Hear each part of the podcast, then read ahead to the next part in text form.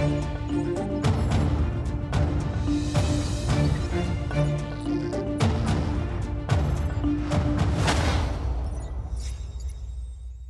Boa noite, Francisco. Já vamos noite, falar Maria. sobre o Congresso do PSD, mas primeiro vamos eh, começar por esse grande episódio da vida política desta semana eh, entre Pedro e António, Pedro Nuno Santos e António Costa. Mais do que um episódio, foi uma verdadeira novela. A crise política, a primeira, no momento em que o governo completava três meses da sua tomada de posse, governo com maioria absoluta, grande controle do sistema político, apoio institucional, e surgiu eh, esta crise. Eh, na verdade, esta crise tem várias leituras segundo a personalidade que nós, que, nós, que nós olhamos. E creio que há as duas que referiu, o Ministro e o Primeiro-Ministro, e uma terceira, o Presidente da República. Eh, o Ministro eh, escolheu um timing de apresentação de um anúncio de um plano de longo prazo que era o pior possível tanto porque o Primeiro-Ministro tinha indicado que queria algum acordo com o PSD, o PSD reúne no fim de semana, está a começar agora a reunião, e, portanto, esta antecipação de dois dias pareceria sempre um jogo político, mas, sobretudo, porque, estando o Primeiro-Ministro eh, no estrangeiro, eh, o, o, risco de dissonância ganhava uma outra, uma outra leitura. Portanto, o, o momento era um momento arriscadíssimo para uma decisão que o Ministro tomou.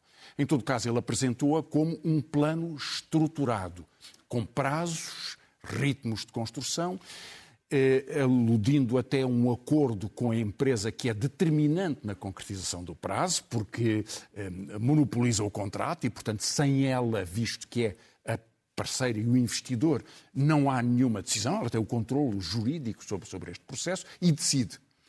Eh, e tinhas a Vancy, que, que, que, a quem foi vendida a ANA, concessionada a ANA, já, tem, eh, já tinha uma decisão que era eh, manter a Portela para ter um, tendo um aeroporto complementar no Montijo a, a curto prazo. E porquê é que acha então que Pedro Nuno Santos escolheu este momento? Bom, a leitura que se pode ter sem interpretações subjetivas é que quis fazer uma afirmação de uma obra determinante no seu mandato, da resolução de um velho problema, já vamos ver ali alguns dos detalhes sobre a antiguidade deste problema, e, portanto, marcar assim uma posição política forte.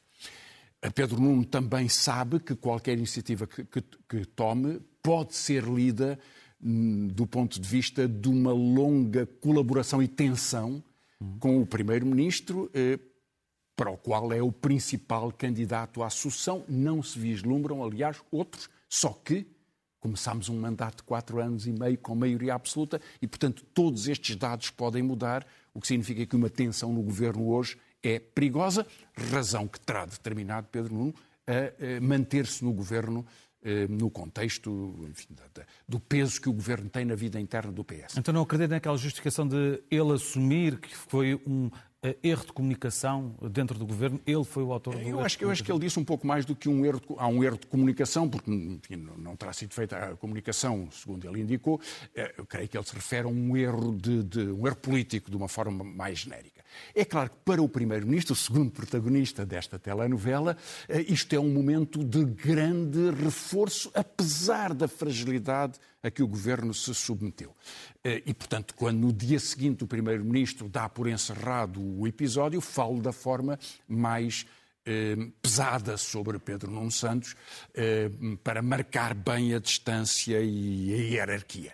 E depois há um terceiro, uma terceira figura, que é o, o, o Presidente. Na verdade, o Presidente reagiu poucas horas depois da apresentação deste, deste projeto, deu, em, deu logo aquele sinal de que não tinha sido consultado. O Primeiro-Ministro, quando fala 12 hum, horas depois, na manhã do, no fim da manhã do dia seguinte, ou no princípio da tarde, hum, eh, faz-lhe uma vénia surpreendente. Foi pouco comentado, aliás. Bom, o, ao Presidente tem que ser comunicado, aliás, isto está no comunicado do Primeiro-Ministro, tem que ser informado o, o, o, Presidente, claro que o Presidente deve ser informado das matérias de decisão, embora não lhe compita a ele decidir. Uhum. É, é até um pouco surpreendente a declaração em horário nobre na noite do dia seguinte para dar eh, a interpretação do Presidente. Mas acrescenta o Primeiro-Ministro na sua intervenção perante os jornalistas, porque o Presidente deve dirigir a política externa, é verdade, constitucionalmente verdade, e a política interna, coisa que não tem sentido. O Presidente acompanha, toma decisões porque assina ou veta os diplomas, toma uma, tem uma decisão fundamental, mas não é ele que organiza ou que dirige eh, o, o Conselho de Ministros. Em todo caso, António Costa quis jogar com isso e o primeiro e o presidente marcou o seu próprio terreno, deixando um recado a António Costa. Toda a gente se lembrou do dia em que o presidente disse que não recebia o primeiro-ministro para tomar conhecimento da, da, da, composição do governo, porque já tinha sido divulgado na comunicação social, portanto, isto também, eh, assim, eh, ele deixou este recado da mesma forma. Em todo caso, isso significa que há alguma diferença entre a posição do, do Presidente e a, e a do Primeiro-Ministro, e o Primeiro-Ministro marcou uma, uma eh, digamos, uma, um ataque hierárquico sobre o Ministro que apresentou uma proposta que não e teria que teve sido de recuar porque, apesar de querer marcar uma posição política, percebeu só depois que não tinha força para poder Sim, manter essa posição política forte. Teve que recuar porque não a podia manter. Já, já havia o comunicado do Primeiro-Ministro que delimitava o campo e que dizia que tinha que ser revogado e, portanto, ou o, primeiro, o Ministro aceitava a revogação, coisa que aceitou e aceitou, digamos, em público o seu, o seu erro, ou então mantinha a sua posição e, e escolheria sair, coisa que ele decidiu não fazer, pensando deveria acontecer. Pedro Nuno Santos deveria sair pelo próprio pé ou ser demitido. Repare, eh, houve um grande ataque a Pedro Nuno Santos que é muito compreensível. Por um lado, por parte dos setores do Partido Socialista que querem diminuir a sua posição, que é forte na vida do Partido Socialista e como figura pública e como referencial, ele marcou bem a sua posição, sobretudo durante os anos da geringonça e depois lamentando uh, o seu desaparecimento, o que quer dizer que não teria a mesma política eh, que, que António Costa quis acabar com esse, com esse acordo com os partidos à esquerda, portanto ele tem uma posição forte e uma parte do Partido Socialista quis marcar a posição contra ele. E naturalmente a direita também. Isso compreende-se perfeitamente. É, claro que eh, a partir da decisão, do momento em que o Primeiro-Ministro encerrou a polémica em público e manteve o governo como está, este é um caso que se desvanece. É usado e usável para eh, criticar Pedro Nuno, ele ouvirá muitas vezes esta, esta referência, eh, mas ele é ministro e continuará a sê-lo, aliás, com um grande apoio entre uh, os, o setor do turismo, que está muito interessado numa solução de novo, de novo aeroporto. Portanto, no jogo político, António Costa ganhou tudo a curto prazo, Pedro Nuno espera recuperar alguma coisa a longo prazo e tem uma força política própria para isso. Por falar longo prazo, é muito, muito longo o prazo desde que uh, começou este assunto a ser discutido. Vamos até à nossa parede gigante para uh, recordarmos, com a ajuda de grafismo, algumas das, das, propostas ao longo de estes mais de 50 anos em que se discute Lisboa precisa de um novo aeroporto. Que é o que que tem um aeroporto tem um? no centro da cidade, com grandes problemas ambientais. Houve alguém que tem vindo a sugerir, um grupo de técnicos, aliás, muito conceituado, que podia haver uma extensão do aeroporto com alverca. É, isso tem sido criticado com o argumento de que não é viável do ponto de vista de, da sustentabilidade ambiental. Em todo caso, essa proposta também surgiu. Mas o que vamos ver é a longa história de mais de 50 anos de, de projetos com eh, Marcelo eh, Caetano, o último eh, presidente do Conselho de Ministros da ditadura, em 1969, o sobrinho era o ministro das Obras Públicas, foram apresentados quatro novos, novas hipóteses, Porto Alto, Montijo, Rio, Rio Frio e Fonte da Telha. Depois, 30 anos depois, em 1999, António Guterres toma uma decisão que é ir para a OTA, uhum. portanto sai da margem sul. Depois, a seguir, há uma nova decisão do governo seguinte, José Sócrates, há alguma hesitação, até uma divisão do governo. Jamais. Nunca era mais Nunca esqueceu, jamais. Uh, uh, José Sócrates inverteu a posição da OTA e disse Alcochete, uh, porque seria a localização que permitiria ter um, um, aeroporto de raiz com a dimensão para substituir o de Lisboa. Depois disso vem a decisão de Passos Coelho, que é Portela com o Montijo. Essa decisão é mantida pelo primeiro governo de António Costa, portanto já estamos a partir de 2015, em 2018, se não me engano, que é tomada esta decisão, mantém-se Portela e Montijo, e agora foi anunciado este projeto, pelos vistos, do ministro, mas não assumido pelo governo, de Portela passar para o Montijo, manter o Montijo como complemento, quando estivesse esgotado, passar e em 2085 teríamos, teríamos Alcochete, que seria o aeroporto de raiz e então a Portela desapareceria. Um, e, portanto, construir não um, mas dois aeroportos novos. Construir dois aeroportos novos. Agora, quando olhamos para esta história, vemos um conjunto de localizações, delas a que substituiria a Portela parece irrazoável e muito uh, problemático o Montijo por razões estruturais e ambientais, que têm sido muito discutidas, aliás, que, que leva à, condenação de, de, deste projeto por, por, por, por, especialistas, e Alcochete pareceria ser uh, a hipótese, a, a alternativa substancial. Sendo que há também aqui um jogo político. Uh, António Costa, por exemplo, colocou em cima da, da mesa de negociações com o PCP no Orçamento de Estado em outubro do ano passado, orçamento que acabaria por ser chumbado, mas chegou a haver uma reunião há um sábado, lembrar-se-á disso nas notícias, em que há uma longa reunião de Jerónimo Sousa a manhã inteira com António Costa, não se sabe, qual, não, não é dito qual é a conclusão da reunião, mas durante a noite, antes do Comitê Central do Partido Comunista, que acabaria por decidir não aprovar o orçamento, é feito constar pelo Governo que Alcochete teria sido um argumento para decidir e estaria tudo inclinado nesse sentido porque uh, é uma solução que, que, uh, que o PCP, aliás, vários, vários setores de esquerda têm vindo a, a acolher, mas há autarquias do PCP que beneficiariam diretamente. Portanto, o jogo político a que se referiu Pedro Nuno Santos foi iniciado por António Costa. Entendamos. Há vários meses. Há vários meses, já há muito tempo que esta hipótese estava e foi usada como um argumento político para um acordo uh, que consolidasse este, este, este orçamento. Isso depois não aconteceu. Agora voltamos à mesma situação em que quem vai decidir é o PSD, um pouco, e sobretudo a Vancy, proprietária concessionária da ANA, que tem o monopólio, o controle desta, desta operação. Foi vendido em 2012 esta, esta, esta concessão por 50 anos e, portanto, já tem um, enfim, um compromisso para eh, as obras na Portela e eh, avançar para o aeroporto de Montijo. Portanto, isso avançará. Se avançará Alcochete e se substituirá essa aos outros... Questão, essa é a questão, Rodrigo. Francisco. Vamos fazer aqui um pouco de futurologia. Com tantas décadas, tantas localizações, Vamos ter, na sua opinião, uh, um aeroporto novo em Alcochete? Não digo que não, porque não poderá haver pelo século XXI um aeroporto como o da Portela, que está a arrebentar. Lá para 2070 ou 80? Não sei. Isso, isso eu não me arriscaria a fazer. Sabe que projeções dessas ou antecipações dessas, alguém uh, se lembrará sempre delas e eu não tenho meios para, para, para antecipar este, este movimento cósmico. Terá que haver. Uh, que seja uh, na sequência destas decisões e deste contrato, penso que não acontecerá. Quer dizer, não teremos, uh, não se concretizará outra coisa nos próximos anos que não seja o Montijo, porque é o interesse da Vancy, porque é um investimento mais reduzido e a Vancy não tem como, como projeto para Portugal a sustentabilidade futura eh, do aeroporto. Tem como projeto usar a sua renda durante 50 anos, o mais possível e nada mais. Dito isto, é claro que o grande debate de fundo sobre os aeroportos será sobre qual é a densidade do tráfego aéreo que é suportável por Portugal e nós não podemos continuar a correr e a multiplicar aviões e milhões de turistas. Isso não é sustentável, não é desejável e é problemático do ponto de vista uh, de Portugal. Deste mapa da região da uh, capital portuguesa, passemos para um outro mapa e mudemos a agulha da nossa conversa.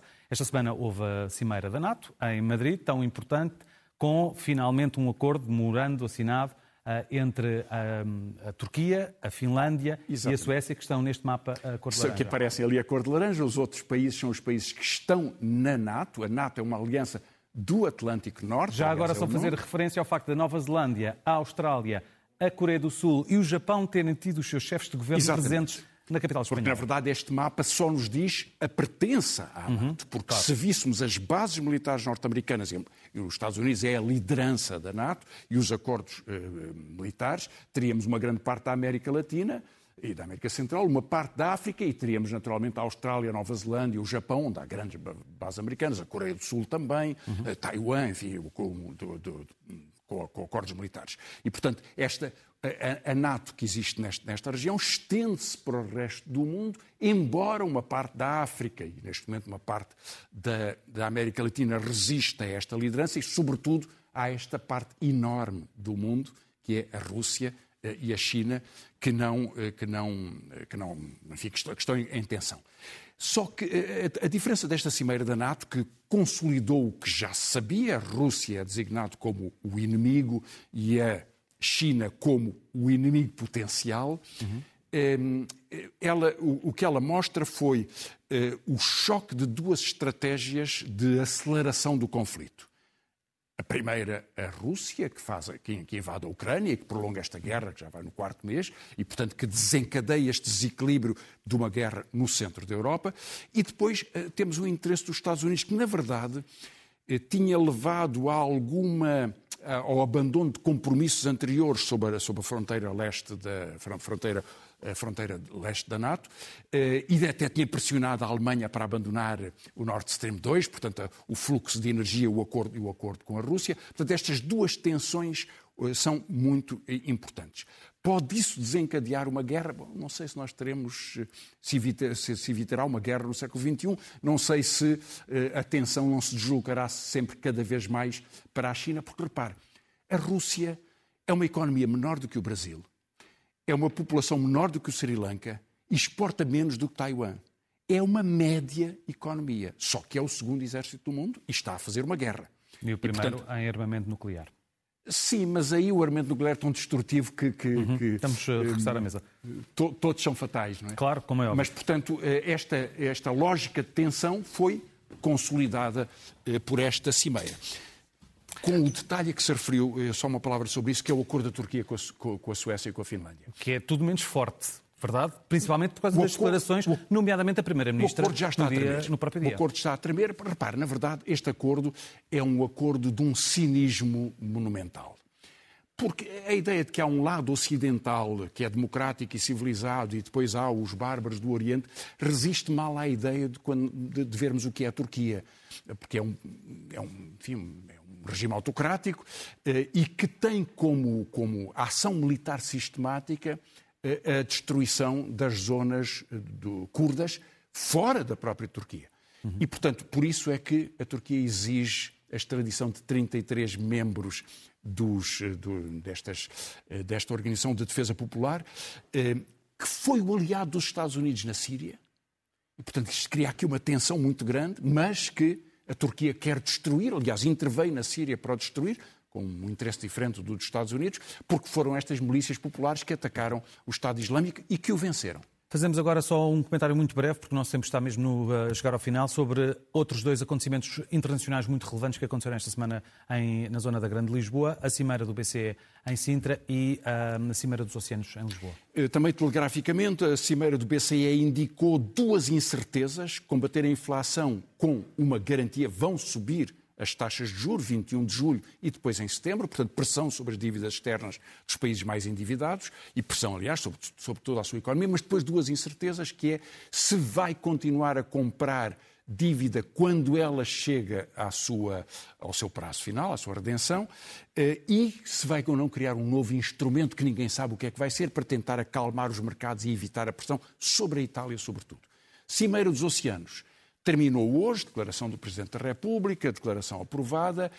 Eh, eu faço sempre um exercício que acho que, eh, que me surpreende sempre, que é quando há uma grande cimeira destas eh, em Portugal, esta não teve muitos chefes de Estado estrangeiros, teve Macron, não teve, não teve outros, vou, vou olhar para a imprensa internacional para ver se dão o mesmo destaque. Claro que em Portugal damos destaque, olhamos, foi, ocorreu aqui no Parque das Nações, mas depois olho para a imprensa francesa, apesar de Macron ter estado, alguma coisa é dito sobre o, o, discurso de Macron, mas ninguém toma esta cimeira como uma referência para a política dos oceanos. Na verdade, há uma divergência importante. Macron veio dizer, surpreendentemente, que não queria a exploração mineral dos, dos oceanos profundos, do, do, fundo do oceano, e o governo português quer, quer essa possibilidade, porque o ministro do Mar da economia e do mar, é um homem muito fascinado por essa oportunidade eh, de, de extração mineral, que é criticada pelos, pelos oceanógrafos, pelos, pelos, pelos, ambientalistas, enfim, eh, porque é, evidentemente, instalar maquinaria pesada no fundo dos oceanos e transformá-los numa, numa base de, de, de, exploração económica e, portanto, isso tem riscos eh, gigantescos. Portanto, Pouca atenção a esta cimeira, nenhuma conclusão incisiva, surpresa quando Macron veio tomar uma posição que é absolutamente a contrária à do governo português, que é a mais criticada pelos eh, ambientalistas. Para terminar, começamos com aquela referência que eu fazia há pouco sobre uh, o Congresso do PSD. Finalmente, a liderança do PSD vai tomar posse. Ao longo deste mês, Luís Montenegro manteve-se em silêncio. É verdade. É, completamente em silêncio.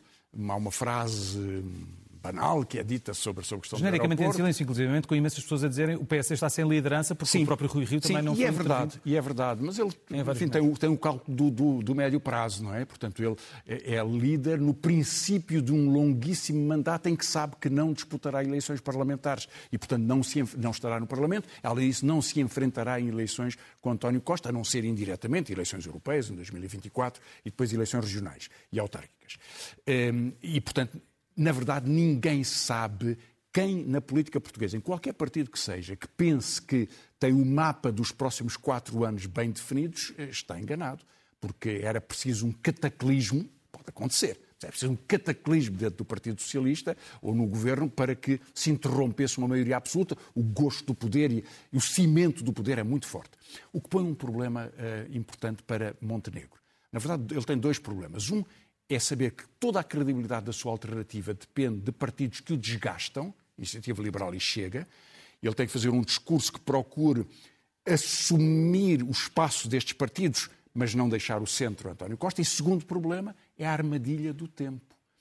Porque se, na questão do aeroporto, o PSD afirma a posição do governo do PSD, faz um acordo com o PS e, portanto, reforça o governo do PS. Não pode deixar de tomar alguma posição, isso é inapelável, ou sim ou não, não existem aqui outras alternativas. O Montijo vai mesmo ser feito, vai ser feito sob a presidência de um homem do PSD, José Luís Arnaud, que é hoje o responsável da avancia em Portugal, ex-ministro de Durão Barroso, eh, e, portanto, eh, esta pressão existirá eh, de uma forma muito expressiva criando aqui uma, uma armadilha do consenso. Eh, eh, Montenegro não quer consenso, não pode deixar de o aceitar, mas não pode ter a imagem do consenso e, portanto, será nisso que ele fará a sua ginástica política. Para terminar, vamos ao uh, momento zen com a recuperação de declarações de um setor que agora está uh, com a líder deste setor, a Ministra da Saúde,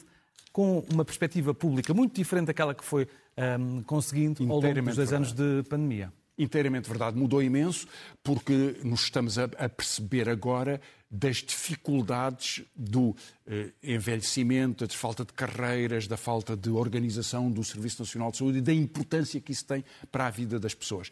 E, portanto, esta, eh, esta, este desaparecimento do Ministério da Saúde, a não ser para. Eh, eh, declarações emergenciais e, e atrapalhadas, eh, é uma marca de, deste tempo. Portanto, o que nós vamos ver é como é que, eh, boas recomendações, porventura, o Ministério da Saúde nos propõe que passemos o verão. Despedimos já de si, Francisco, desejo-lhe uma boa noite, bom fim de semana, até para a semana.